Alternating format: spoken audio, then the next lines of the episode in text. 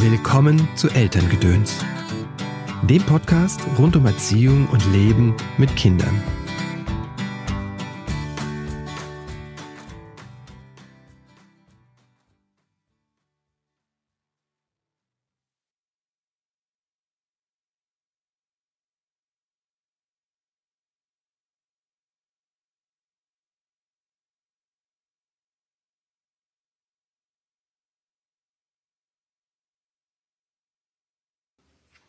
Hallo, schön, dass du eingeschaltet hast zu dieser Episode von Elterngedöns.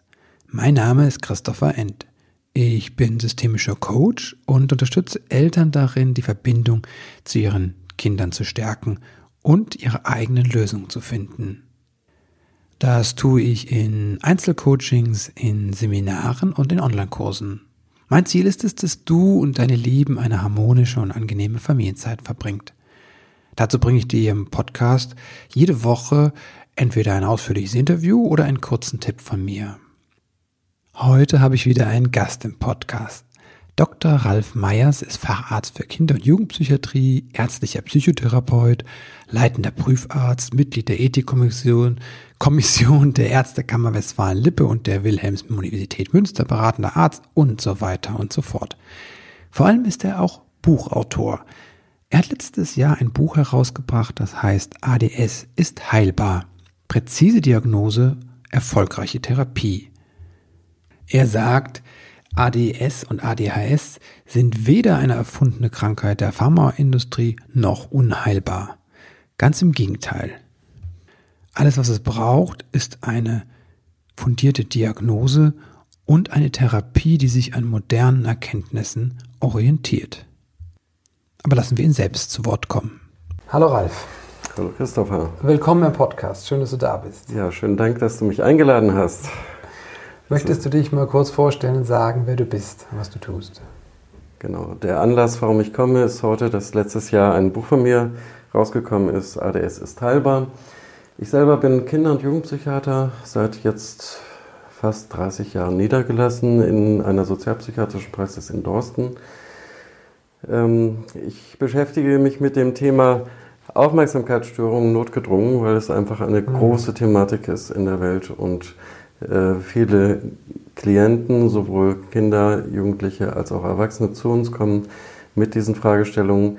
In der, Im Rahmen dieser Praxis bin ich durch das Kassenrecht eingeschränkt, kann also nur Leute bis 21 sehen, aber mhm. natürlich äh, bezieht sich das, was ich hier auch beschreibe, nicht nur auf Kinder und Jugendliche, mhm. sondern auch auf Erwachsene, die ähm, selbst betroffen sind und sich Gedanken darüber machen, mhm. was das Problem ist. Genau, das ist vielleicht nochmal ein wichtiger Hinweis, dass es ja. so als Kinder- und Jugendkrankheit ja gesehen wird, aber es eigentlich. Genau, bis vor 20 Jahren ungefähr hat man das äh, Problem in Deutschland zumindest von Forschungsseite für Erwachsene überhaupt nicht ernst mhm. genommen. Ja, also die erste Publikation, die ich gefunden habe, deutschsprachig, zu dem Thema ist von 1999. Mhm. Das ist gerade 21 Jahre her. Mhm. Das Problem gibt es schon viel länger. Im Prinzip hat uns damals der Struwwelpeter da drauf gebracht, der ist ja auch schon mhm. über 100 Jahre alt. Also das ist jetzt keine neue Erfindung. Ja. Und je mehr wir über ähm, Hirnbiochemie und Funktionsweisen des Gehirns gelernt haben, mhm. umso mehr äh, stellt sich heraus, dass das eben nicht nur eine Erfindung der Pharmaindustrie ist oder wie ich eben heute auch noch von dem einen oder anderen höre, dass es eine erfundene Symptomatik mhm. ist. Es ist ein großes Problem. Es sind Millionen von Betroffenen in Deutschland ja. alleine. Äh, wir reden von 4, 5 Prozent ungefähr oh. der Bevölkerung und äh, im Erwachsenenbereich auch noch von mindestens 2,8 Prozent der Erwachsenen mhm. als Betroffene. Also eine große Menge von Menschen, äh, circa 2 Millionen Betroffene ungefähr geschätzt jetzt in Deutschland alleine, Erwachsene. Was ist ADHS oder wie würdest du es definieren? Oder ähm, ADS sind es ja zwei? Es sind eigentlich nicht zwei. Nicht zwei. Also ADS steht für Aufmerksamkeitsdefizitsyndrom. Mhm. ADHS steht für Aufmerksamkeitsdefizitsyndrom mit Hyperaktivität, wobei mhm. Hyperaktivität Unruhe bedeutet, Bewegungsunruhe. Ja. Es ist aber eins und das, das gleiche Symptom. Okay. Ja, es gibt äh, ungefähr 25 Prozent der Betroffenen haben ein impulsives, mhm. nicht in allen Fällen, aber in vielen Fällen auch hyperaktives Problem. Ah, okay. 25 Prozent sind der verträumte Typ. Ja. Die sitzen ruhig in der Ecke, kriegen nicht viel mit. Und man schätzt sie oft sehr falsch ein. Ja. Ah, Und 50 das Prozent ungefähr sind, da, ne? um 50 Prozent sind dieser Mischtyp. Okay. Die haben ein bisschen Impulsivität, die haben ein bisschen Flüchtigkeit, die haben beides. Ja. Und das immer mit oder ohne Hyperaktivität. Wobei das, wie gesagt, rein akademisch ist. Früher hatte man keine Testverfahren, man hat Unruhe natürlich beobachten können. Ja. Ja, okay. Und man hat heute immer noch so die Meinung, dass jemand, der auch unruhig ist mit Aufmerksamkeitsstörungen, das stärkere Problem hat. Das ist nicht der Fall. Okay. Das muss man detaillierter angucken. Ja. Wo liegt das Problem, wenn ich ruhig bin? Das, Pro- ist ja eigentlich das, das- Erwünschte von der Gesellschaft zumindest. Das ne? ist richtig. Ja, aber ich sage eigentlich, aus den Gründen ist der ruhig Verträumte schlechter Mhm. dran, weil er später auffällt, Ah, okay. ja, weil er keine Hilfen kriegt. Okay. Ja, und weil es so entscheidend ist, wenn man das Problem hat, dass man früh Hilfen kriegt. Mhm. Ja, ich arbeite das nachher noch mal ein bisschen genauer raus, warum ich von Heilbarkeit spreche. Mhm. Äh, grob gesagt heißt es, je früher das Problem erkannt wird, je früher man weiß, wieso es da ist Mhm. und die richtigen Maßnahmen macht, umso schneller ist es überwindbar. Ja. Die Heilbarkeit heißt auch nicht, dass ich da jetzt mit Medikamenten zauber oder sowas, Mhm. sondern dass ich dem Gehirn den Weg frei mache für die ganz normale Hirnentwicklung. Genetisch vorprogrammiert verschaltet sich das Gehirn von Jahr zu Jahr der Entwicklung immer präziser Ja.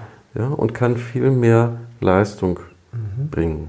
Wobei es jetzt im Thema Aufmerksamkeitsstörungen darum geht, dass das Gehirn in, äh, lernen muss, die Unmenge an Reizen, die rankommen, Mhm. zu filtern. Ja. Ja, also grob gesagt, von 100 Informationen, die reinkommen, sind vielleicht zwei wichtig. Ah, okay. Ich muss also in der Lage sein, 98 auszublenden. Mhm. Ja? Und das ist erlernbar Mhm. und nicht angeboren. Angeboren Okay. ist vielleicht ähm, die Fähigkeit, das leichter zu lernen Ja. oder schlechter zu lernen. Ja. Ja? Und es kommen aber viele andere Dinge dazu, die ähm, die Symptomatik deutlicher erscheinen Mhm. lassen.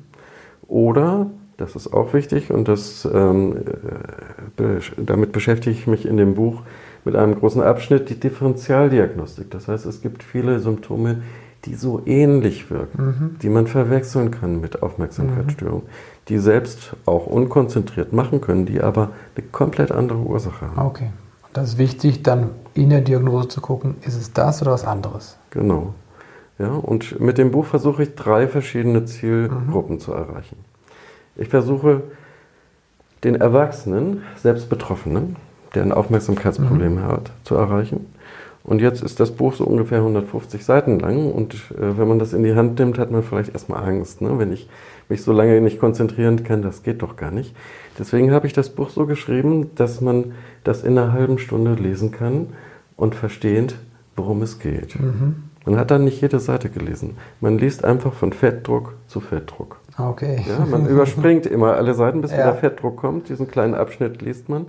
Wenn man das macht, ich habe es zigmal ausprobiert, man Ja. ist in einer halben bis dreiviertel Stunde durch. Wow. Ja, und man weiß, worum es geht.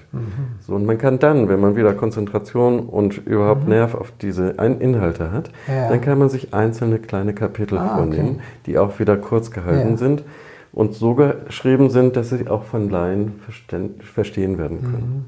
Das ist Ja. wichtig, der Hinweis, weil du auch dich an Fachpublikum richtest in dem Buch. Ganz ne? genau. Das heißt, die erste Zielgruppe ist der selbstbetroffene Mhm. Erwachsene, der das liest, weil er mit irgendwelchen Aspekten seines Lebens nicht so zufrieden ist. Ja. Ja, und man kann vielleicht an dieser Stelle schon mal ganz kurz sagen, äh, es gibt natürlich Erwachsene, Mhm. die die positiven Aspekte der Aufmerksamkeitsstörung oder Impulsivität brauchen in ihrem Leben und auch gar nicht missen wollen. Oh, wow. Ja, Wie man ist, das? Ja, Man ist hat ja so ein spontan, negatives man ist, Bild für das- Nein, man ist Krankheit. vielleicht spontan, man kann äh, schnell joinen, schnell Kontakt kriegen mit Ah, Menschen, okay. man ist kommunikativ, man ist schnell begeisterungsfähig. Es Ja. gibt viele Dinge, die zu Recht auch von den Betroffenen als durchaus positiv Ja. gesehen werden. Ja, und die Leute wären ähm, schlecht bedient, wenn man ihnen sagt, sie müssen sich behandeln lassen und dieses Ja. Gute von der Mhm. Symptomatik wegtherapieren. Ah, okay. Ja, also man muss immer gut äh, schauen, äh, ist Leidensdruck da? Ist mhm. ein Teil des Symptoms wirklich störend? Mhm. Und nur dann kommt man überhaupt ja eigentlich in die Lage, dass man jetzt einen Arzt aufsucht und sagt, ich will wissen, ob ich das habe und was, tue ich, mhm. was ich tun kann. Aber zurück nochmal zu den Zielgruppen. Die zweite, natürlich große Zielgruppe ist Eltern. Mhm. Eltern von Kindern, die betroffen sind in ihrer Entwicklung. Mhm und die dann aufgrund ihrer Hyperaktivität oder schlechter Schulleistungen oder ähm, Ausbildungsabbrüchen oder so weiter ähm, Probleme haben. Und die als Eltern wissen möchten, was hat mein Kind, was kann ich tun? Mhm. Was kann ich als Betroffener tun? Was kann ich als Elternteil unterstützen? Was kann, können die verschiedenen Profis der verschiedenen Fachrichtungen tun? Das möchte ich natürlich als Eltern wissen. Mhm. So. Auch Eltern müssen das Buch nicht von vorne bis hinten lesen. Ja. ja. die lesen sich vielleicht die ersten 35 Seiten durch mhm. und haben dann verstanden, was das Problem ist. So, und dann kommt ein großer Abschnitt über ähm, von der Untersuchung zur Diagnose. Das ist dann eine Sache, die kann man sich durchlesen als Betroffener oder interessierter Angehöriger. Ähm, man muss aber natürlich die äh, Untersuchungstechniken nicht selber können. Mhm. Das richtet ja? sich dann tatsächlich eher an den interessierten Arzt, der zum Beispiel. Fachmann, aber es ist sehr wichtig, halt also ganz, ganz viel vom aufgeklärten Klienten, ja. ja, dass ich weiß, ob derjenige, der Fachmann, an den ich mich da wende, ja. ob der wirklich nach den neuesten Erkenntnissen mhm. auch meine Diagnose äh, macht, okay. ob alles Mögliche mhm. auch berücksichtigt worden ist. Das heißt, ich muss in die Lage versetzt werden, als interessierter Laie, äh, dem Profi auf die Finger zu schauen. Ja. Ähm, es geht zum Beispiel auch darum, äh, dass eine einmal getroffene Diagnose mhm. nicht ewig Bestand haben mhm. muss. Ja, wenn ich es gut mache, ist die Diagnose sowieso irgendwann weg, mhm. nämlich austherapiert. Ja. Ja, aber es ist jedem möglich, mir genauso wie mhm. anderen, anderen Fachleuten, dass man im Anfang einen falschen Eindruck hat. Ja. Ja, und wenn man jetzt aufgrund einer ersten Diagnose einen Behandlungsansatz hat, mhm und man macht das einige Monate, dann muss man sich selbst kontrollieren, ja. ist dieser Weg richtig? Okay. Ja, hat er die erwünschten Erfolge? Und wenn Eigentlich gibt es dafür ja die Verdachtsdiagnose. wenn nein, ja, man sollte nicht nur aufgrund einer Verdachtsdiagnose mit einer Therapie aber, anfangen. Aber das ist ja das eigentlich, was ich erstmal. Das ist das, äh, weswegen man überhaupt erstmal zur Diagnostik geht, ja. natürlich, klar. Ja, aber Sie würden sich wundern, ähm, unter wie vielen Verdachtsdiagnosen ADS mir Kinder vorgestellt werden, äh, wo sich hinterher herausstellt, das ist eine mhm. ganz andere Geschichte. Ja. Ja? Äh, zurück nochmal zur dritten Zielgruppe. Das sind Fachleute. Mhm. Ich schreibe das Buch oder habe das Buch auch geschrieben für Psychotherapeuten, für äh, Bewegungstherapeuten, mhm. damit meine ich Krankengymnasten, Ergotherapeuten, Motopäden, mhm. ähm, für Familientherapeuten, für Kinderärzte und natürlich auch für Kinder- und Jugendpsychiater. Und nicht zu vergessen vielleicht noch die Neuropädiater, denn mhm. äh, viel ähm, hat diese Symptomatik auch mit der neurologischen Entwicklung von Kindern zu tun. Mhm. Ob das so funktioniert, wie es eigentlich genetisch programmiert ist, oder ob es da Störungen gibt. Mhm. Also sehr häufig haben die Kinder ähm, Wahrnehmungsprobleme, mhm. motorische Probleme, Sprachentwicklungsprobleme, ja, man muss also auf all diese Bereiche gucken. Das sind die Symptome. Und wo kommt es her? Was ist, was ist die Ursache? Wie entwickelt sich die ADS? Du hast schon gesagt, es, es gibt ähm, eine genetische oder eine Anlage. Es gibt eine hohe genetische Komponente. Ja. Anders als bei, vielleicht bei einer, sagen wir mal, Trisomie, Down-Syndrom. Mhm. Da weiß man ganz genau, dass es ein Gen. Genau. Ähm, hier sind 19 verschiedene Gene beteiligt. Mhm. Also es Je, je, mehr wir forschen, desto unübersichtlicher wird es. Ja. Im Prinzip, wir können sagen, 40 bis 60 Prozent haben genetische mhm. Anteile. Ja. ja. Ob das bei einem Betroffenen der Fall ist, braucht nicht immer eine humangenetische Untersuchung, mhm. sondern eigentlich nur, dass man sich mal so ein bisschen beschäftigt mit der äh, Symptomatik und dass man dann in der eigenen Familie mal fragt. Ja. ja wie ist es bei Eltern, Geschwistern mhm. der Eltern, wie ist es bei den Großeltern? Ja, Diagnosen sind wahrscheinlich damals gar nicht gestellt worden. Ja. Darauf kann ich mich nicht verlassen. Aber was könnte ja. ich dann gucken, wenn ich überlege, was haben meine Großeltern? Ich kann fragen, sagen wir mal, der Onkel Franz, der war doch immer so impulsiv, der hat immer sich sofort aufgeregt, der hat einen riesen ah, Blutdruck okay. gehabt und so weiter und so fort. Solche Sachen, das kann ich okay. erfragen. Ja. Ja, und viele Eltern heute äh, sind sehr aufgeklärt und wissen das auch oder erkennen sich selber wieder in der Symptomatik ihres Kindes. Okay. Ja? Ähm, also einen hohen genetischen Anteil Ja. kann ich annehmen. Der zweite große Anteil äh, bezieht sich auf Probleme, die in der Schwangerschaft und bei der Geburt stattgefunden haben. Auch da ist es also ganz wichtig, mal nachzufragen. Und das ist auch meine Erfahrung, dass wir haben zwar die Vorsorgeuntersuchungen, da steht ein bisschen was drin in den gelben Heften, aber meistens nicht alles. Ja, Was sind also das für Dinge, die da übersehen werden oder die auslösend sein können? Wenn es kritisch wird bei der Geburt, Mhm. dann ist es eigentlich auch logisch, dass man sich um die Mutter und das Neugeborene kümmert Mhm. und vielleicht nicht so viel Zeit hat, alles zeitgerecht auszufüllen. Mhm. Ja, also häufig sind da äh, Dinge nicht eingetragen Okay. oder auch zu spät erhoben worden. Ne? Also wenn Was zum Beispiel? Äh, wenn zum Beispiel ein äh, Neugeborenes Sauerstoffprobleme hat, dann Ja. wird man sich erstmal drum kümmern, äh, ihn abzusaugen, wenn er Mhm. ähm, Fruchtwasser verschluckt hat und ihm Sauerstoff zu geben und den Kreislauf zu stabilisieren. Ja. Das wird vorrangig sein, muss es Ja, auch. klar. Ja, und äh, den Nabelschnur-pH, der Auskunft gibt- darüber gibt, ob die Ja. Sauerstoffversorgung gut war, Ah, okay. die, den wird man vielleicht erst in fünf Minuten machen können. Okay. Ja, und äh, bis dahin hat sich der Wert schon wieder verändert. Ja, Ah, okay. also, nicht? Und ähm, auch die Schwangerschaftsanamnese, also die Vorgeschichte, was ist an besonderen Mhm. Dingen in der Schwangerschaft gewesen, ist sehr häufig gar nicht so genau dokumentiert. Deswegen ist mir das Gespräch mit den Müttern immer so Ja. wichtig. Ja? Ja. Ja, wenn ich also Symptome finde, die auf die Schwangerschaft deuten, dann frage ich gezielt nach. Und Okay. sehr, sehr häufig können die Betroffenen sich erinnern. Was sind das für, für Sachen, die in der Schwangerschaft passieren können? Nun, ich sag mal, die die- dramatischen Dinge, die sind meistens gut dokumentiert. Ne? Sagen wir mal eine Zwischenblutung Ja. im ersten äh, Teil der Schwangerschaft. Äh, das ist lebensgefährlich für das noch Ungeborene. Ja, viele werden dann ausgeschwemmt, können gar nicht weiter gedeihen im Bauch der Mutter.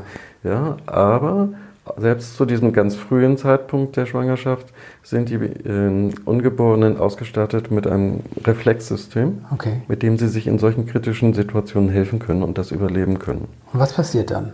Also da gibt es eine, Blutung. Also bei diesem Beispiel mit der Zwischenblutung, die sehr häufig im dritten oder vierten Schwangerschaftsmonat stattfindet, Ja. Mhm. ist das Kind schon so weit, dass es diese Reflexe entwickelt hat, Wow. die sich zwischen der 9. und 18. Woche entwickeln, Mhm. komplett. Aber den ersten Überlebensreflex, den es braucht bei so einer Zwischenblutung, der ist schon in der 9. Woche fertig. Was macht das Kind dann? Also was Das passiert mit der Blutung? Krallt sich fest. Okay, das krallt sich Ja, wirklich fest. ja, das ist die Moro-Reaktion, die sich so früh schon äh, Wow. bildet. Ja, und das äh, krallt sich fest nicht so, wie wir uns das Mhm. jetzt vorstellen, sondern in es, indem es sich streckt. Ja? Okay. Das heißt, die Arme werden nach oben gestreckt, Ja. die Beine nach unten, es macht sich ganz lang, es verkeilt sich quasi in der äh, Wand der Gebärmutter. Gebärmutter, Wow. ja, damit diese Blutung es selber nicht Wow. rausschwemmt. Ne? Ach du meine Güte. Ja, also Was das sind Stress für das. das ist- Totale Stress für die Mutter natürlich. um die Leben und- es geht um Leben und geht's um. Tod, Das ja. Kind kann sich schon retten. Wow. Ja, und es gibt natürlich viele andere Sachen, die in der Schwangerschaft passieren können. Ich greife nur mal ein paar Sachen auf, äh, die vielleicht eher so am Ende sind. Das ist beispielsweise der Schwangerschaftsdiabetes. Da gibt es dann Blutdruckkrisen äh, Mhm. Ja. Mhm. Krisen im Zucker, ne? Überzuckerung, Unterzuckerung. Genau. In der Unterzuckerung, äh, die das Ungeborene natürlich mitkriegt, äh, versucht das Kind selber zu helfen. Das heißt, Ja. die Ursache ist, die Mutter hat über die Bauchspeicheldrüse zu wenig Insulin. Mhm. Und sobald die Bauchspeicheldrüse des Ungeborenen weit genug entwickelt ist, produziert das ungeborene Kind das Insulin für beide. Ja? Also alles Regelsysteme. Ja? Da will ich jetzt auch nicht zu sehr in die Details Aber es berührt gehen. mich total, weil ich das Ja. aus dem Systemischen kenne, wo Mhm. gesagt wird, dass der Säugling, Auch für die Mutter sorgt. genau. Genau, das ist ein Oder Beispiel, notfalls wo beide, nur überleben, wo beide nur überleben, weil das Kind für beide sorgen kann. Aber das finde ich total spannend, Ja. diese, diese, die medizinische Komponente Mhm. dazu geliefert zu bekommen. Ne? Genau. Das finde ich total Ja. berührend.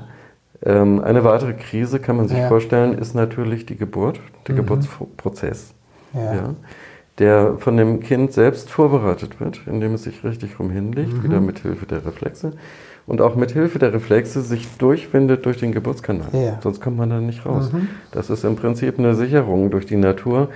äh, wir können nicht einfach rausfallen. Ja, das ist eine Art Schraubverschluss. Das Kind muss sich drehen, um wieder weiter nach unten und Ja. rauszurutschen. Und gleichzeitig kommt die Presswehe von oben. Eine Und- Kooperation von Mutter und Kind. Ganz genau. Ja, und wenn die Presswehe kommt, die notwendig ist für den weiteren Verlauf der Geburt, dann hat das Kind in dem Moment aber auch keine Durchblutung durch die Nabelschnur. Ah, okay. Ja, ja, deswegen ist das alles von der Natur sehr, sehr gut überlegt und geplant, dass dieser Reflex, der das Kind dreht, gleichzeitig sauerstoffresistent macht, sauerstoffmangelresistent. Ja. Ja, das heißt, das Kind erhält diese Wehe aus, ohne dass ihm Schaden entsteht. Okay. Ja, dieses ganze Zusammenspiel zwischen Mutter und Kind ist von der Natur gut geregelt. Ja, aber wenn eben Krisen waren, ja, wenn das zu lange gedauert hat, wenn das Kind stecken bleibt, Ja. wenn es ein Notkaiserschnitt nachher sein muss, ja, dann sind diese normalen Abläufe gestört und das kann Einfluss haben auf das spätere Leben. Ja, und das gehört zum Beispiel eben auch zu unserem Screening, Ja. ja, dass wir Kinder erfassen, äh, zum Beispiel, ob sie diese Schutzreflexe in weiterem Lebensalter noch behalten, was sie nicht sollen, oder regulär abbauen und integrieren können. Und das Besondere an den Screenings, hast du erzählt, ist, dass die sehr kurz sind. Das ist keine lange Diagnostik, sondern ich kann Nein, nein, ich kann, wenn ich das als Arzt geübt habe, Genau. kann ich das in zwei, drei Minuten machen, Wow, ja, um zu wissen, ist da ein Problem, ja oder Okay. nein. Und es wird ganz normal integriert in die äh, neurologische Ja. Untersuchung, die ich bei jedem Patienten mache, der zu mir kommt. Ne, es ist nicht nur die, eine psychiatrische Untersuchung. Ja. Bei mir gehört also eine neurologische, eine internistische, eine orthopädische ähm, Untersuchung mit dazu. Es gehört auch, dass ich nach Hören und Sehen frage und nach äh, Stoffwechselerkrankungen und so weiter und so fort. Das ist aber ausführlich erklärt. Und wen es interessiert, der kann sich da drin vertiefen. Ja. Ja, der Fachmann muss es wissen, klar. Der Laie äh, liest sich die entsprechenden Kapitel durch, Ja. wenn sie für ihn interessant sind. Ja. Ähm, das ist äh, der Punkt, um den es geht. Ähm, es werden dann im weiteren Verlauf des Buches verschiedene ähm, pädagogische, psychotherapeutische und andere ähm, Behandlungswege aufgezeigt, viele Wege auch, die man eben sich selbst aneignen kann und selbst durchführen kann. Entspannungstechniken beispielsweise, ja, oder ähm, eine Art Hilfe zur Selbsthilfe ist äh, die Behandlung der frühkindlichen Reflexe. Ne? Wir leiten die Betroffenen und die Eltern an Ja. und die eigentliche Behandlung findet zu Hause statt. Das heißt, die machen fünf Minuten Übungen am Tag Ja. und können dieses Reflexsystem auf ein Normallevel runter, äh, Okay. runterbringen innerhalb eines Jahres. Wow. Das Ja. heißt, es spielt eine Nachreifung quasi? Das ist eine Art Nachreifung, denn es ist genetisch eigentlich vorgesehen, dass die Reflexe von alleine runterfallen. Ja. Sie tun es aber nicht, wenn es lebensgefährliche Situationen in der Schwangerschaft und der Oh, Geburt okay. gegeben hat. Ja? Weil das Kind quasi das. Das Kind bleibt in einem Alarmzustand. Oh, okay, ja. Ja? ja. Nicht? Wie gesagt, erste Voraussetzung ist, dass ist es quasi dieses auf dem, wie auf, ähm, ich bin immer auf, auf dem, wie auf heißen Kohlen heißen zum Kohlen, Beispiel, ständig impulsiv ständig oder auch ängstlich. Ne? ah, okay, Ja, klar. auch ja. ängstlich, weil das Kind möchte natürlich solche lebensbedrohlichen Krisen vermeiden. Ja. Der Körper ist aber ständig alarmbereit. Das ist so Okay. ungefähr wie wenn wir uns vorstellen würden, ähm, wir sind ja hier jetzt in einem in Deutschland in einer ähm, 70-jährigen Friedenssituation. Mhm. Wenn, wir, wenn wir uns vorstellen, wir müssten jetzt zum Beispiel in Syrien leben. Ja. wir könnten nicht uns ruhig hier unterhalten. Wir Ja. hätten mindestens einen Teil unserer Genau. Aufmerksamkeit auf der Straße, Ja. ob da gerade was passiert und Ja. ob geschossen wird oder eine Bombe hochgehen könnte. Also wir sind dann überlebensbedingt Ja. gar nicht so bei der Sache. Also das sind diese Kinder ja? auch auf eine die, Weise. Die Kinder sind im Alarmzustand. ja. Weil, Und wirklich und zwar überleben, das ist da Im ist Überlebenskampf, der Überlebensalarmzustand, genau. Äh, Und zwar auf einer nichtsprachlichen Ebene. Mhm. Ja, sie sind ja zu dem Zeitpunkt noch gar nicht in der Lage, Sprache Mhm. zu verstehen oder selbst sprechen zu können. Das heißt, es ist ein basales, unerklärliches Ja. Gefühl, das ich aber auf Kleinhirnebene durch die Untersuchung nachvollziehen kann Mhm. Wow. und auch logisch begründen kann. Äh, denn man kann das ja im Rückkehrschluss machen. Ne? Also wenn ich ein Kind untersuche und ich sehe, die und die Reflexe sind stärker, die anderen Ja. sind weniger stark, dann kann ich ungefähr sagen, was war das Problem. Wow. Ja, und dann frage ich eben gezielt nach. Und dann kriege ich oft Auskünfte von den Müttern, ja, über Dinge, die in den Untersuchungsheften nicht stehen. Mhm. Ja? Was passiert da im Gehirn? Du sagst das Kleinhirn, das Das Kleinhirn ist erstmal für diese ganzen Reflexantworten Mhm. zuständig. Gehirnstamm Ja, und und- so. Genau, und das ist äh, die Basis dafür, dass wir eben in einer Hundertstelsekunde Mhm. reagieren können, was uns vielleicht rettet, wenn jetzt hier gerade so ein Löwe reinspaziert Ja. ins Zimmer, ja, dass wir nicht nachdenken, ob wir weglaufen, sondern dass wir Ja. weglaufen. Ja. Ja? Und wenn der aber, der Bereich quasi, ist der überregt oder ist der, was passiert dann dann? Der ist einfach nicht runtergefahren. Der ist nicht runtergefahren, Ja, okay. das heißt, kleine alltägliche Dinge können die Reflexreaktion Mhm. auslösen. Ja, und das passt dann meistens nicht so richtig. Mhm. Ja. Wenn du im Unterricht aufspringst Ne? oder in der Kita oder. Zum Beispiel, ne? wenn ich plötzlich äh, aggressiv reagiere oder wenn ich äh, mich unterm Tisch verstecke. Klassischerweise wird ADS Schulklasse. und ADHS ja eher so Eingang zur Schule, wenn es ums Stillsitzen geht. Genau, da wird es auffällig, aber das hat, auffällig. hat nicht damit zu tun, dass das Symptom da erst entsteht, Genau. sondern dass die Gesellschaft plötzlich andere Normen anlegt. erwartet, ne? dass jemand still sitzt ja. Genau. und sich konzentriert auf eine kognitive Aufgabe. Mhm. Und das aber nicht möglich ist, wenn ich die ganze Zeit Alarm habe. Okay. Genau, und die, die ähm, Ansprüche, das heißt die Normen Ja. für Konzentration, ja, die sind jetzt in einem äh, Untersuchungsinstrumentarium, was ich hier auch in dem Buch vorstelle, äh, auf den Monat genau genormt. Okay, das, heißt, das heißt, in dem System steckt drin, wie gut muss ich ein sechs Jahre ein Monate Alter ähm, konzentrieren können Ah, okay. und wie ist das bei sechs Jahre drei Monate. Ja, also das muss ich auch nicht wissen. Ja. Das System sagt mir, ob das für dieses Alter okay ist oder Okay. nicht. Ja? Und äh, dieses, das ist eine neue Untersuchungstechnik, die sich Mhm. jetzt erst seit zwei Jahren auf dem Markt befindet. Ich habe mitgeholfen, das äh, Verfahren zu entwickeln und zu normieren und äh, sozusagen fein zu tunen, dass es Ja. jetzt so gut ist, wie es ist. Und ähm, ist meiner Meinung nach das äh, beste Verfahren, was wir haben, als mal, Teil heißt- der, unter, der diagnostischen Ja. Instrumente und auch als Teil der Untersuchungsabläufe später zur Kontrolle der eigenen Behandlung. Das ist der Opatus-Test, genau. Ja. der Opatus CPTA. Der äh, zieht Ähm, sich durch das ganze Buch. Ich zeige das genau, mal. wobei das sich- sieht sehr wobei spannend sich- aus. Für Laien das hochspannend aus. Diese, Wobei diese, sich dieser äh, ja. Test ähm, beschäftigt eben mit äh, Arbeitsqualität, Mhm. mit Bewegungsunruhe. ja. Ja, und er hat diese, was der Christopher gerade gezeigt hat, diese grafische Befundung Ja. auch, äh, wo man natürlich geschult sein muss, um Mhm. die lesen zu können. Ja, ich mache Seminare, um Fachleuten das beizubringen. Ja. Man kann aus diesen Grafiken ganz, ganz viel herauslesen. Man kann ähm, in- der Differentialdiagnostik Unterschiede sehen, Mhm. ob jetzt eine Unkonzentriertheit beispielsweise durch eine Depression entsteht oder Ja. durch eine Schilddrüsenfehlfunktion Ja. oder ob sie das typische ADS ist. Genau. Das typische ADS würde nämlich, je länger der Test dauert, immer schlechter werden. Ah, Ja? okay. Und wenn es jemand ist, der depressiv ist Mhm. oder der, sagen wir mal, Prüfungsangst hat, Mhm. der fängt schlecht an und wird dann besser. Ah, okay. Ja? Das heißt, der ermüdet und dann wird Ja. seine Nervosität besser. Das kann ich auf der äh, Grafik dann ganz genau nachvollziehen. Ja.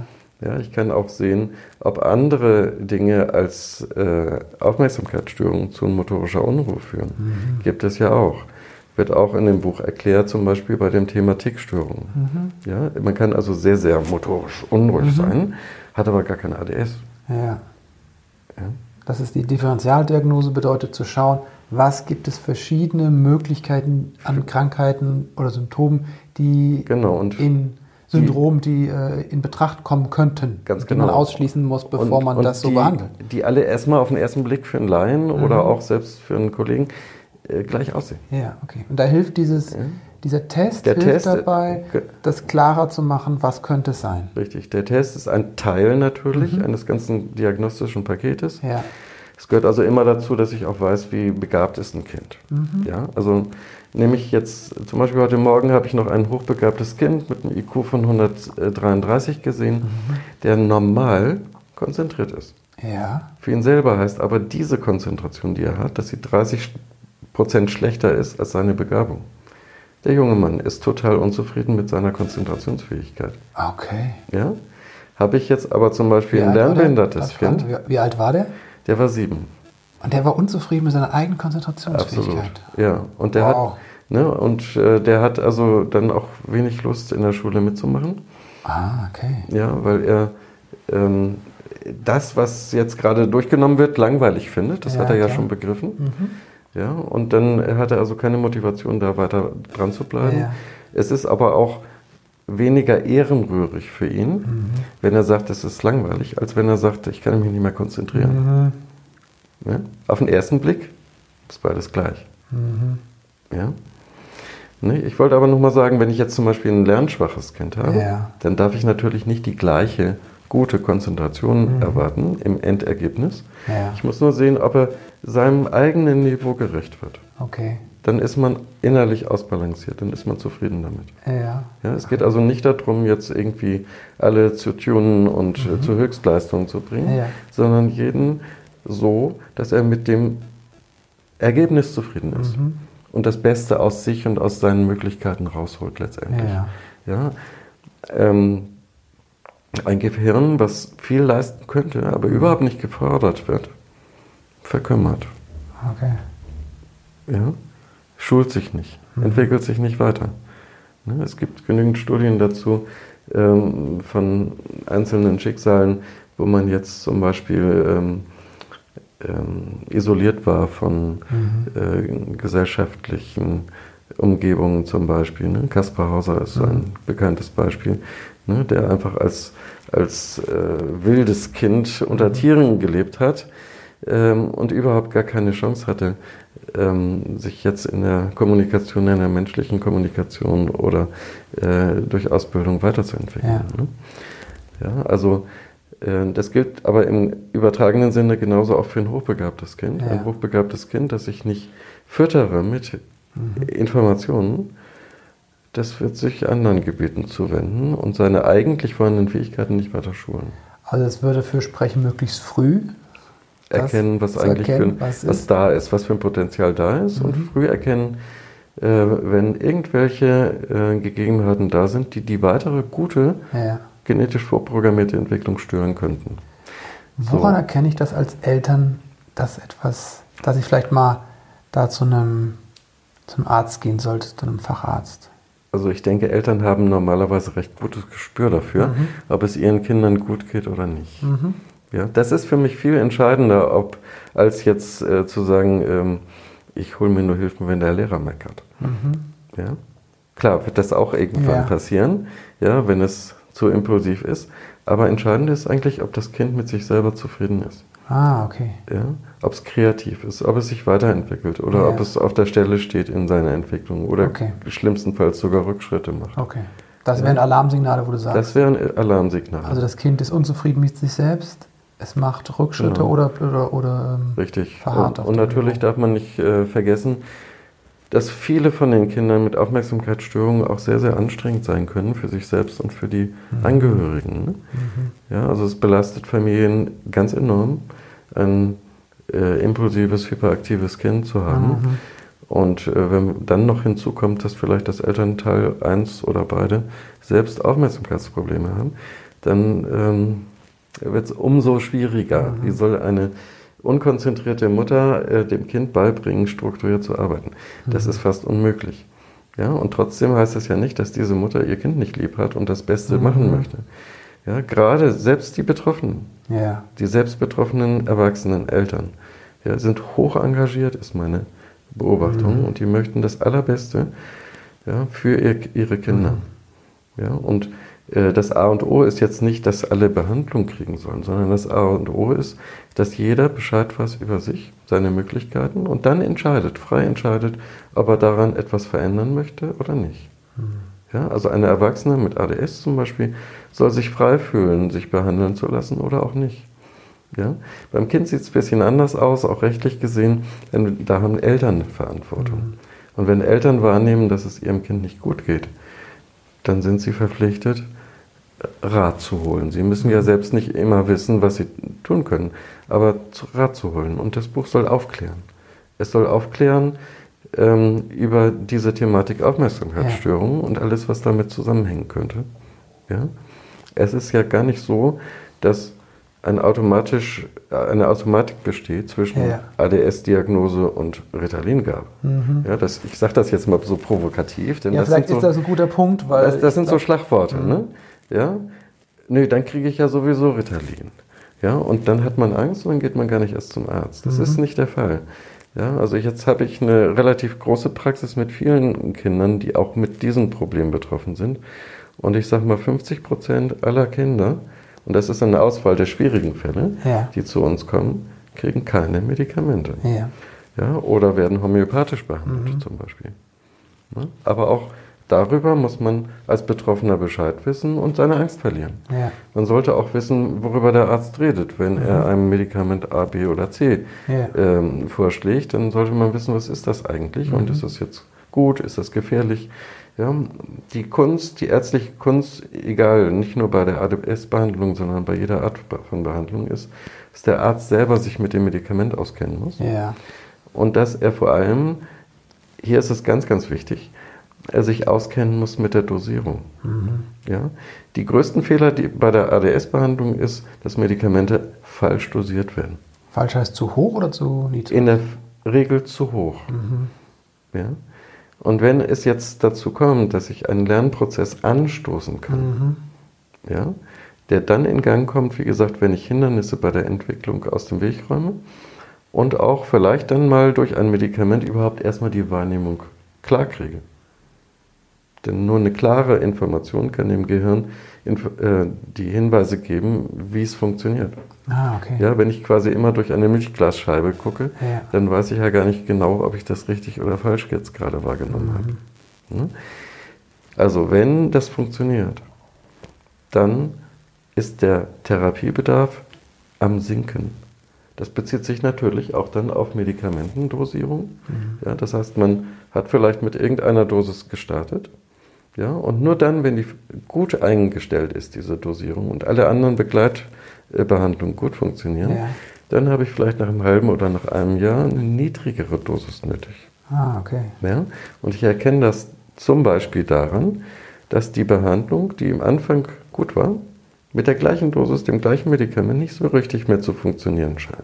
Okay. So, und der Fehler, den man dann nicht machen darf, ist So, zu sagen, okay, der ist ja größer mehr. geworden und schwerer geworden, der braucht jetzt mehr davon. Genau, ja. Sondern das ist ja genau das Erwünschte, er braucht jetzt weniger. Ah, okay. Ja, und dann geht das eben in Schritten immer weiter runter, bis nachher gar kein Medikament mehr nötig ist.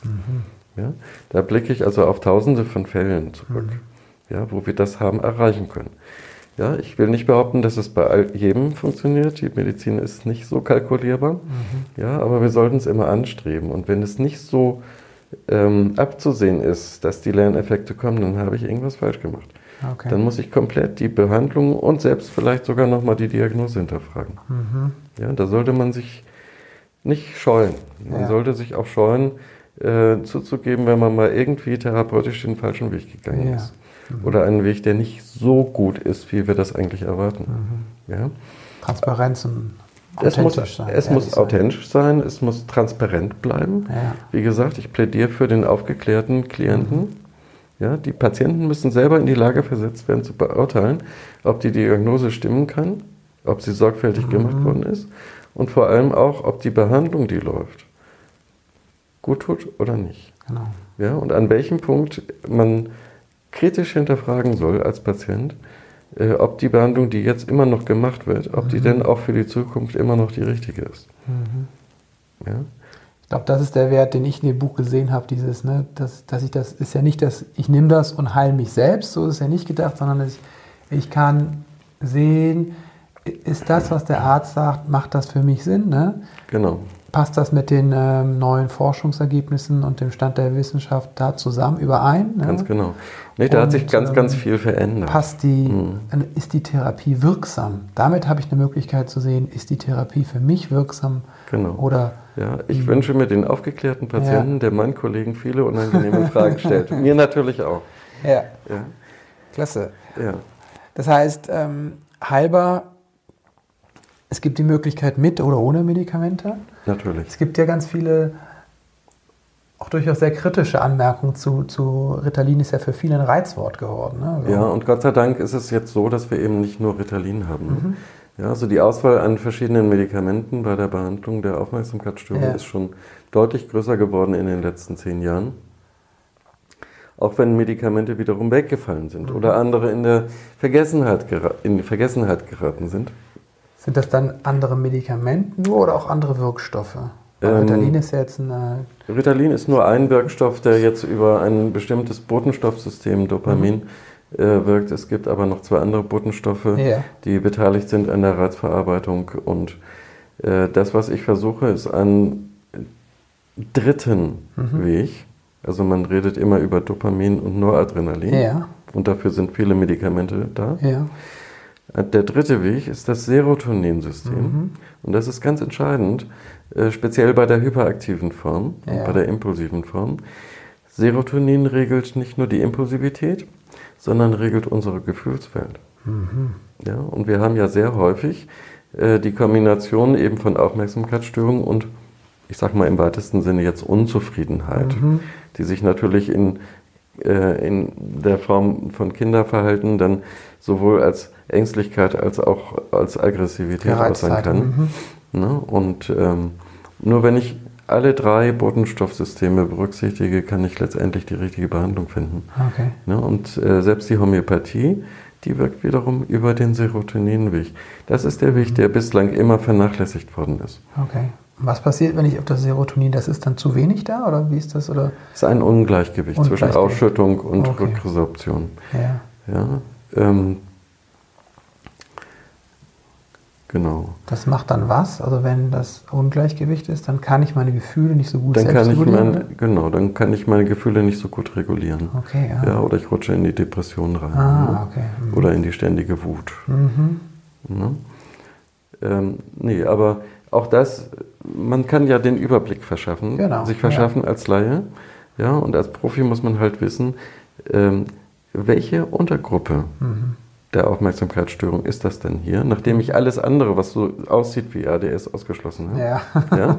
Welche Untergruppe ist, ist es hier und Das welche ist tatsächlich ein? Kapitel hier drin, ist ja nur die Differentialdiagnostik. Was Genau. ist es halt nicht, ne? Das Vielleicht. ist es also. nicht. Genau. Ja. Ja, und wenn ich das weiß, ja. dann kann ich auswählen nach einem Schema, was da Mhm. auch drin ist für Fachleute ähm, und kriege Entscheidungshilfen, ähm, welche Medikamente denn Ja. dann richtig sein könnten. Du bist ja auch ein Vertreter, so habe ich das verstanden, von es muss nicht immer das Medikament sein, sondern es gibt auch andere Wege. Und wenn Genau. ihr, ist es ja eine Mischtherapie, also Medikation und Es sind bei uns eigentlich in der Regel immer zwei oder drei Ansätze Ja. gleichzeitig. Ne? Es fängt an mit der Psychoedukation, Mhm. was bedeutet, das heißt, ich kläre selbst den kleinen Dreijährigen auf, was das für ein Problem ist. Ich Ja. versuche es so zu erklären, dass er es Ja. verstehen kann.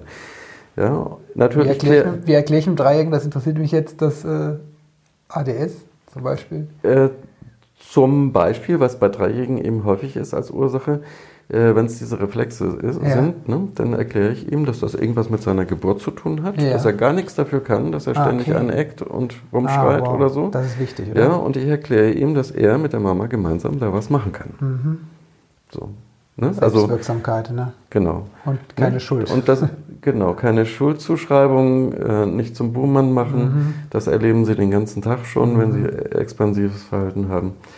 Ähm, und vor allem immer eine, einen Weg aufzeigen und auch einen Weg, an dem man selbst mithelfen kann. Ja, und auch vermitteln und selbst einem kleinen Dreijährigen, dass das nicht endgültig so bleibt, Ja. dass es sich verändern kann. Ja? Also das Prinzip Hoffnung ist eine ganz, ganz wichtige Geschichte und es ist ja nicht an den Haaren herbeigezogen, sondern das, was wir Heilbarkeit nennen, heißt im Prinzip nichts anderes als die genetisch vorprogrammierte Reifung des Mhm. Gehirns. Ah, ja. Ja, und die muss ich möglich machen. Mhm. Das Gehirn heilt sich dann im Prinzip von alleine. Wow. Ja? Und gut, es fängt also bei Psychoedukation bei dem Mhm. Klienten und den Eltern natürlich an. Es zeigt den Eltern Wege auf, Erziehungsberatung etc., wie sie damit umgehen können. Ähm, sehr häufig ist es aber auch schon eine Entlastung, wenn die Eltern wissen, das Kind ist nicht nur so, weil ich es falsch erzogen habe, Ja. sondern es gibt Entwicklungsstörungen, Mhm. die ursächlich sind. Und ich kann selber mithelfen, dass mein Kind aus diesem Dilemma wieder Mhm. rauskommt. Ja, und ähm, Dann geht es weiter mit Entspannungstechniken, die ich natürlich dem Dreijährigen noch nicht so gut beibringen kann. Da fangen wir jetzt bei uns etwa so mit dem Alter von sechs an. Ja. Ja, dann geht es äh, darum, dass wir ähm, Eltern und Kinder in der Interaktion, also im Umgang miteinander unterstützen. Äh, dann geht es weiter bei Jugendlichen, dass wir ihnen ähm, beibringen, über ihre eigenen Gefühle zu reden, Mhm. Gefühle verändern zu lernen. Ja? Und auch wieder Hoffnung zu kriegen, dass das, was jetzt im Moment das Problem ist, nicht ewig bleibt. Dass sie das nicht unbedingt ins Erwachsenenalter rübernehmen müssen. Ja? Und so weiter. Ne? Und bis hin, sagen wir mal, zu dem Erwachsenen oder Jungerwachsenen, der genau entscheiden kann, wie wird der heutige Tag ablaufen? Wird das anstrengend sein? Oder habe ich nur meine acht Stunden Arbeit? Ja? Ist heute was Besonderes? Muss ich abends vielleicht für die Berufsschule noch lernen? Ja? Und der kann dann individuelle tagesbezogene Entscheidungen treffen. In Absprache natürlich mit seinem behandelnden Arzt, ob er zum Beispiel dann nur abends ein Medikament nimmt, Ah, weil er dann noch lernen muss, aber schon acht Stunden gearbeitet hat. Ja, okay. Ja? Oder eine Berufsschularbeit, die vielleicht über zwei oder drei Stunden dann nachher geht. Ja? Ob er dafür eine Behandlung braucht oder ob er das ohne Behandlung schafft. Ja? Äh, da rede ich also ganz, ganz viel auch mit den jungen Erwachsenen, dass sie das einschätzen können. Ja? Oder auch wieder mit Hilfe dieses Testes, die Erwachsenenversion bietet Möglichkeiten, vorher einzuschätzen, ob der angestrebte Beruf konzentrationsmäßig zu schaffen ist oder nicht. Ah, okay. Und ob er das ist mit oder ohne Behandlung. Ja, also kann auch mit benutzt werden zur Berufsberatung. Als wiederum ein kleiner Mosaikbaustein Ja, dafür. okay. Ne? Kann mit eingesetzt werden auch für ähm, die MPU, also diese äh, Führerscheinüberprüfung, wenn man mal Ja. auffällig gewesen ist. Ne? Selbst dafür kann man mit diesen Methoden arbeiten. Ne? Ja, aber es ist jetzt nicht unser Thema. Was kann ich machen, wenn ich merke selbst, ich habe das, ähm, und ich weiß es, ich habe ADS als Erwachsener. Du hast gesagt, es gibt auch Entspannungsübungen, die helfen. Mhm. Es gibt eine ganze Reihe von Entspannungsübungen, es gibt äh, Selbstorganisationsliteratur ne? und Tipps und Tricks, jede Menge.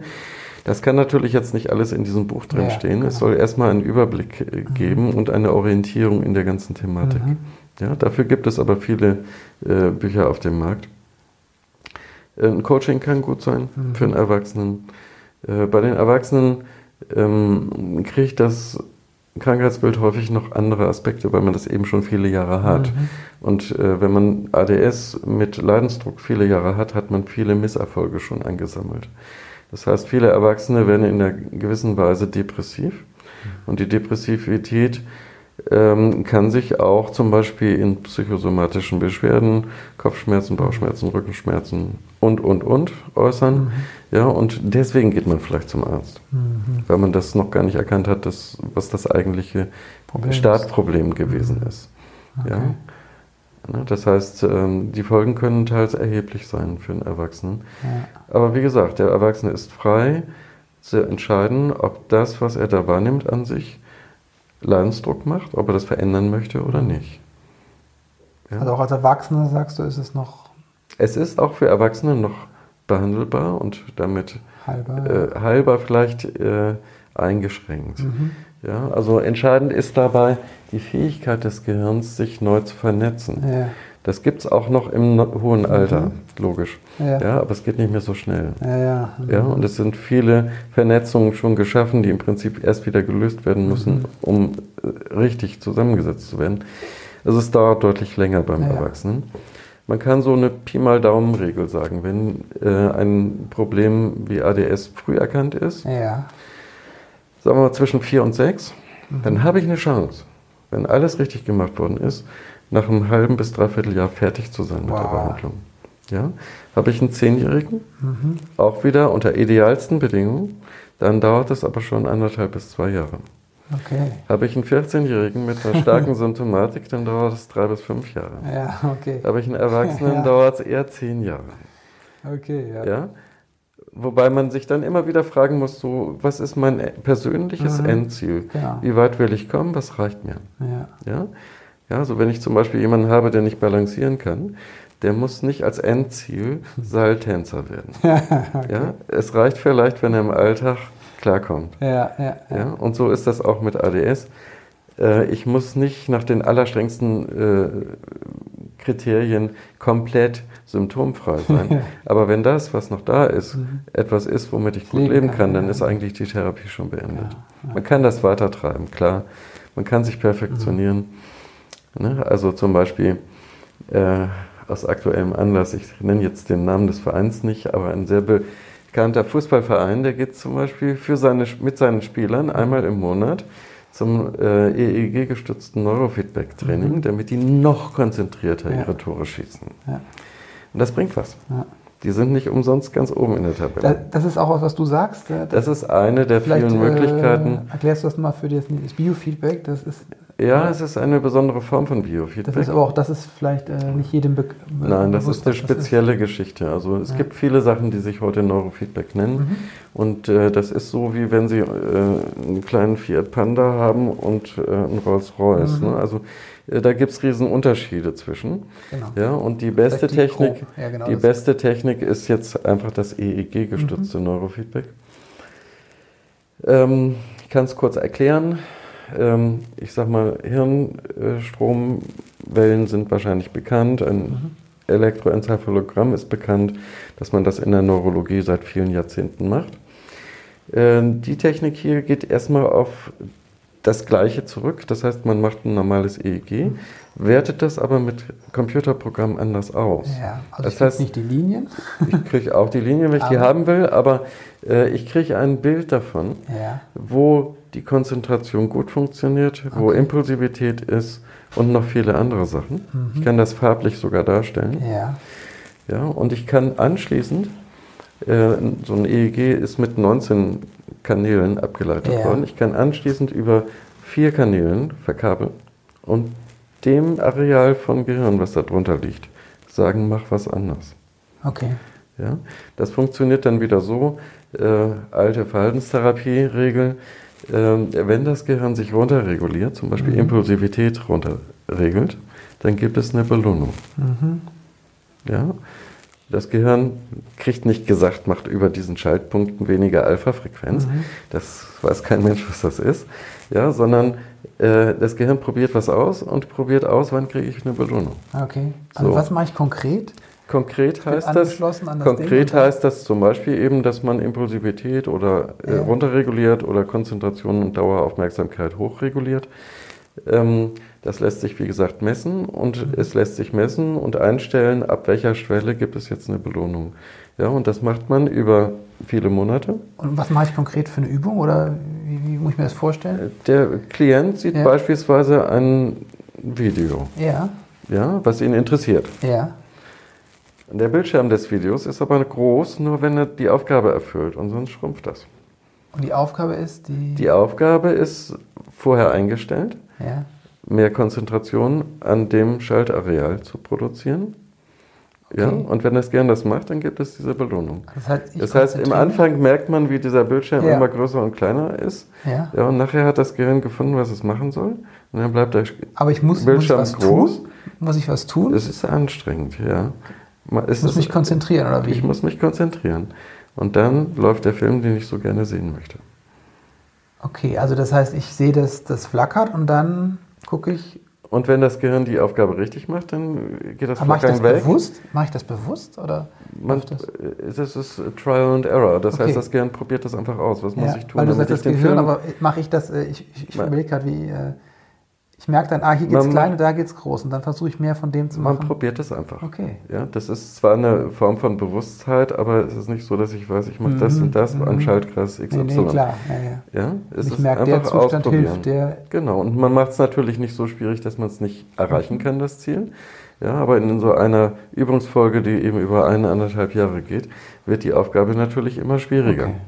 Ja, und nachher funktioniert das so, dass ich mir vielleicht nur äh, einen Screenshot mitnehme, ausdrucke und den angucken muss und schon weiß mein Gehirn, wie Konzentration wieder geht. Wow. Ja, das ist nichts anderes, als wenn ich jetzt einen, früher haben wir Gedichte gelernt mhm. in der Schule, ne?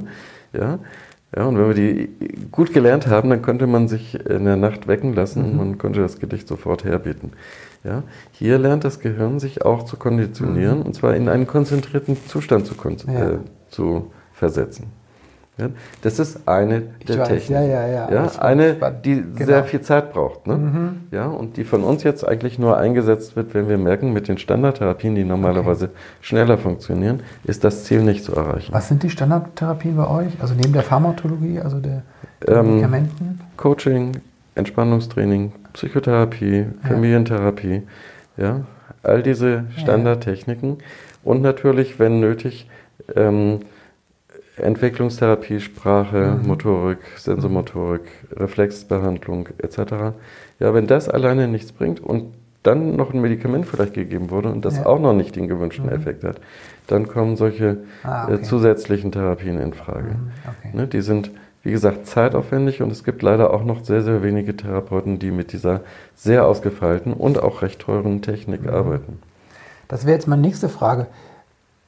Wenn ich das lese und höre und denke, wow, cool, ne, das möchte ich jetzt haben, das ist State of the Art, ich möchte so, dass mein Kind so behandelt wird. Ja. Und ich weiß, die Leute fahren sehr weite Strecken zu dir. Du wohnst, in, ihr sitzt in Dorsten im Ruhrgebiet. Ich sitze in Dorsten, richtig. Aber was mache ich, wie finde ich jemanden, der nach der Methode behandelt, vielleicht in meinem Umfeld? Gibt es da eine- Ich wünsche mir, dass immer mehr Fachleute sich auch davon überzeugen lassen. Ja. Denn es ist erstens äh, in der breiten äh, Masse machbar. Ja. Ja, es ist keine besonders zeitaufwendige Technik, Mhm. die ich vorstelle. Das ist in jede kinderpsychiatrische Praxis zu integrieren. wow. Mhm. Das ist in jede Kinderarztpraxis, die sich auf ADS auch einlässt, zu integrieren. Es ist auch kostenmäßig, jetzt wenn man diesen Test einsetzt, so günstig, dass ich es refinanzieren kann vom System. Mhm. Ja, das heißt, es ist wirklich ein mögliches Angebot mit einer hohen Qualität, Mhm. die in die breite Masse gehen könnte. Okay. Also ich Ja. könnte damit auch zu meinem Ich könnte damit Psychiater des Vertrauens gehen sagen, ähm, Zum Beispiel. Ich könnte ihn interessieren dafür, das zu tun. Ich hoffe da sehr drauf, dass Ja. die Kollegen äh, auf solche guten Standards Mhm. irgendwann alle gehen. Ähm, letztendlich äh, werden sie belohnt. Ne? Nicht nur Mhm. es die gibt Klienten. keine Plattform, wo ich gucken kann, wer macht das so. Nein, leider noch nicht. Gibt es noch nicht. Mhm. Nein, nein. Äh, ähm, es gibt aber in jeder Stadt eigentlich Ärzte, die sich auf dieses Krankheitsbild spezialisiert Mhm. haben. Ja, und man kann nur anregen, Mhm. äh, durch eigenes kritisches Nachfragen jetzt als Klient, ja, dass die Standards vergleichbar gut sind. Ja, Ja. super. Hm, wo kann man sich mit dir vernetzen, wenn man mehr Also- wissen will? Einmal natürlich klar das Buch, also ne? Genau, das ADHS ist heilbar, präzise Diagnose und erfolgreiche Therapien. Überall im Buchhandel erhältlich. Das ist das eine natürlich. Genau. Das, die zweite Möglichkeit ist, äh, auf meiner Website sich Mhm. zu informieren. Sehr ausführlich, sehr ausführlich mit vielen Infos dran. Genau, für Betroffene, für Eltern, aber auch für Profis. Ja, Es ist für jeden Geschmack was vorhanden. Es ist sogar mehrsprachig. Ich habe es also auf Deutsch, Englisch und ein paar wichtige Sachen auch auf Türkisch da drauf. Ähm, die spanische Version soll auch nochmal kommen demnächst. Ähm, ja, also die Website ähm, kann man vielleicht nachher nochmal einblenden oder so. die kommen in die Ähm, Shownotes, sag's aber trotzdem mal. Genau, ich sag www, dann Ja. Meyers, M-E-Y-E-R-S, Bindestrich, Dorsten, D-O-R-S-T-E-N, Mhm. Com. Genau, packen wir in die Shownotes. Genau. Nicht? Und dann kann man sich von der Startseite aus Mhm. durchhangeln und zu allen Themen, auch zu allen Themen des Buches und zu vielen anderen mehr, Mhm. kann man sich informieren. Großartig, ja. Dankeschön, Ralf. Ich möchte danken, dass du da warst, aber vor allem für deine Arbeit Ja. und äh, dass du dir das Krankheitsbild, das so annimmst und auch so eine humanistischen Art, diesen ganzheitlichen Ansatz, den du ja schon lange verfolgst, du machst das schon 30 Jahre Mhm. Und äh, ihr macht da sehr, wie ich finde, sehr großartige Dinge, einfach auch über den Tellerrand zu schauen, über die Dinge, die vielleicht so sonst schulbuchmäßig man gelernt hat. So, ich weiß, dass du dich sehr viel weiterentwickelst und dass ihr da sehr offen seid, auch in eurem Team, was ihr anbietet. Großes, großes Dankeschön. Ich glaube, das ist für Menschen, die, für Eltern, die ein Kind haben, das unter der Krankheit auch wirklich leidet, ne, eine große Erleichterung, zu jemandem zu finden, der zu kommen, der ganzheitlich auf die Sache guckt. Aus der Schulmedizin und des wissenschaftlichen Anspruch hat ne? und gleichzeitig zu sagen, ich bin aber auch offen für die anderen Dinge, ne? die da kommen. Ganz genau. Und die zusammenzubringen. Ja, das finde ich ganz großartig. Das ist, glaube ich, sehr wichtig und das braucht es. Ja. Also von meiner Seite auch nochmal ganz, ganz großes Dankeschön an den Christopher End, äh, dass er sich für so eine Thematik interessiert, mhm. offen ist in, für die Diskussion, unterstützt letztendlich auch, dass äh, es mehr Leute auch erreichen kann. Und ich sag mal, das ist wie eine Lawine, die dann mhm. ins Rollen kommen kann. Ich hoffe mir also ganz viel Reaktion für ihn, für mich genauso, aber auch eben, äh, dass das in die Breite geht. Mhm. Denn es kann nicht sein, wie noch äh, diese Woche, dass ich dann Anrufe aus München oder Berlin kriege, mhm. die alle dann irgendwann zu mir kommen wollen. Mhm. Äh, das kann ich natürlich nicht leisten. Mhm. Ja, was ich mir wünsche, ist, dass es lokal entsprechende Angebote dann auch geben ja. wird. Immer mehr, mhm. immer besser. Klasse. Ein paar abschließende Fragen, die dürfen meine Gäste am Ende immer beantworten. Wenn du an deine eigene Kindheit denkst, und es gab da vielleicht was, was gefehlt hat. Was war das, was du dir selbst aneignen durftest dann im späteren Leben? Ähm, sagen wir mal so, ich bin noch sehr traditionell groß geworden ja. als Einzelkind und ähm, stand, äh, glaube ich, sehr unter ähm, Erziehungsvorstellungen, die noch aus den 40er, 50er Jahren stammten. Ähm, und ich denke, die, das Wichtigste für mich war, mich davon irgendwann zu lösen, mhm. selbstständig kreativ zu denken mhm. und mich mit einer einmal vorgegebenen Wahrheit nie zufrieden zu geben. Und das ist ein zentrales, zentraler Punkt einfach auch für meine Arbeit. Ne? Ich sage nicht, das habe ich vor zehn Jahren mal für richtig gehalten, sondern mhm. ich hinterfrage das, ob das immer noch so ist und ob man das heute nicht ein bisschen differenzierter oder anders sehen kann. Mhm.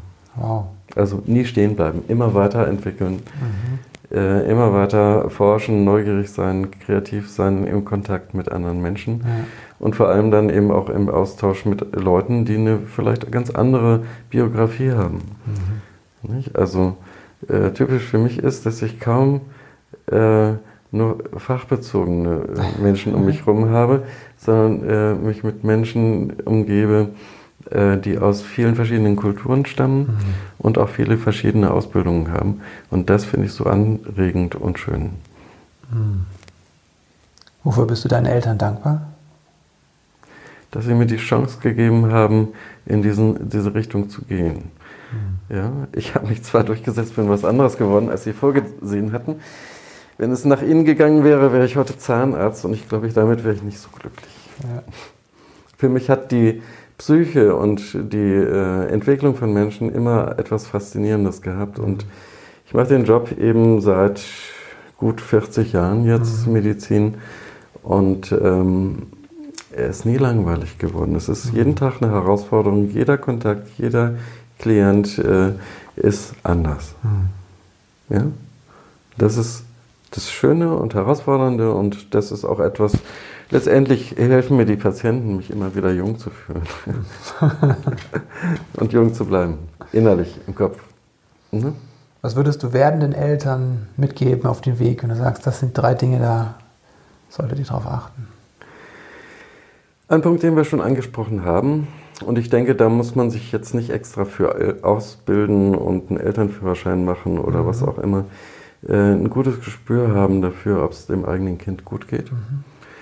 Ähm, eigene Gefühle ernst nehmen, auch die, die man als Eltern hat. Mhm. Ja, also wenn ich mir zum Beispiel Sorgen mache, ja, dann hat das seine Berechtigung. Ja, mhm. Wenn ich glücklich bin mit mir und mit meinem Kind, dann ist das genauso auch ernst zu nehmen. Mhm. Ja, ich erlebe häufig Eltern, äh, die dann sehr unsicher sind äh, und nicht wissen, ob sie alles richtig machen. Mhm. Ja? Und das Wichtigste ist, wie gesagt, dann die eigene äh, Person auch nicht äh, zu verstecken und ganz offen mit sich selbst umzugehen, auch mit den eigenen Unsicherheiten umzugehen. Mhm. Das auch ruhig schon mal dem Kind gegenüber sagen, dass man auch eben nicht perfekt ist. Ja? Und äh, dass man irgendwo auf von Gesicht zu Gesicht äh, reden kann, selbst wenn es natürlich äh, gerade für äh, Eltern zu kleinen Kindern natürlich ein Machtgefälle geben muss. Ja. Das wäre äh, auch äh, nicht gesund, wenn jetzt ein Dreijähriger genauso mitreden könnte wie ein 20-Jähriger, äh, bei Familienentscheidungen zum Beispiel. Trotzdem mhm. sollte man natürlich jeden mit seinen Möglichkeiten ernst nehmen. Mhm. Danke, Ralf. Danke, dass du da warst. Gern geschehen. Wow, das war ein langes Gespräch. Ja, und ich finde es richtig und wichtig, gerade bei komplexen Bildern, Krankheitsbildern, einfach auch mal in die Tiefe zu gehen. Das Buch ADS ist heilbar, ist ein kleines Buch, 190 Seiten, das kann man gut durchlesen. Es ist allerdings nicht das Buch quasi Ich heile mich selbst, sondern das ist ein guter Einblick, was ist ADS, was ist es auch nicht, wie sieht eine vernünftige Diagnostik aus und eine moderne Therapie und verschiedene Therapieformen, ne, von der ähm, medikamentösen Therapie bis zur Psychotherapie und alles, was dazwischen ist. Ich finde diesen ganzheitlichen Ansatz von Ralf so wertvoll. Deswegen für alle Betroffenen ist das, glaube ich, ein gutes Buch, um einfach zu gucken, passt das, was mein Arzt da macht, wenn du da Zweifel hast und dich nicht gut aufgehoben fühlst, beziehungsweise wenn du auch keine Fortschritte, Fortschritte siehst bei dir oder bei deinem Kind. Ich lege dir das Buch ans Herz und die Arbeit mit Ralf sowieso. Wenn du mit mir zusammenarbeiten möchtest, du kannst dir ab sofort dein Einzelcoaching bei mir direkt über meine Webseite buchen. Da siehst du die freien Termine und kannst dich direkt äh, einloggen und sagen, den Termin möchte ich haben. Ansonsten gibt es äh, Seminare und Kurse sind wieder geplant. Der Kreis der Väter findet statt nach den Sommerferien und die Seminare Kinderzentrierte Kommunikation, da sind auch schon zwei Termine fix, das sind Tagesseminare, alles nach den Sommerferien. Das sind alles Angebote, die jetzt als Präsenzangebote, als Live-Seminare vor Ort geplant sind. Aber da wir nicht wissen, was die Zukunft bringt und ich daraus gelernt habe, behalten wir uns vor, diese Seminare im Zweifel, also im Fall der Fälle, auch als Online-Angebote umzuswitchen. Ja, aber wir hoffen mal das Beste. Ich wünsche dir alles Liebe und Gute, eine wundervolle Woche. Bis bald.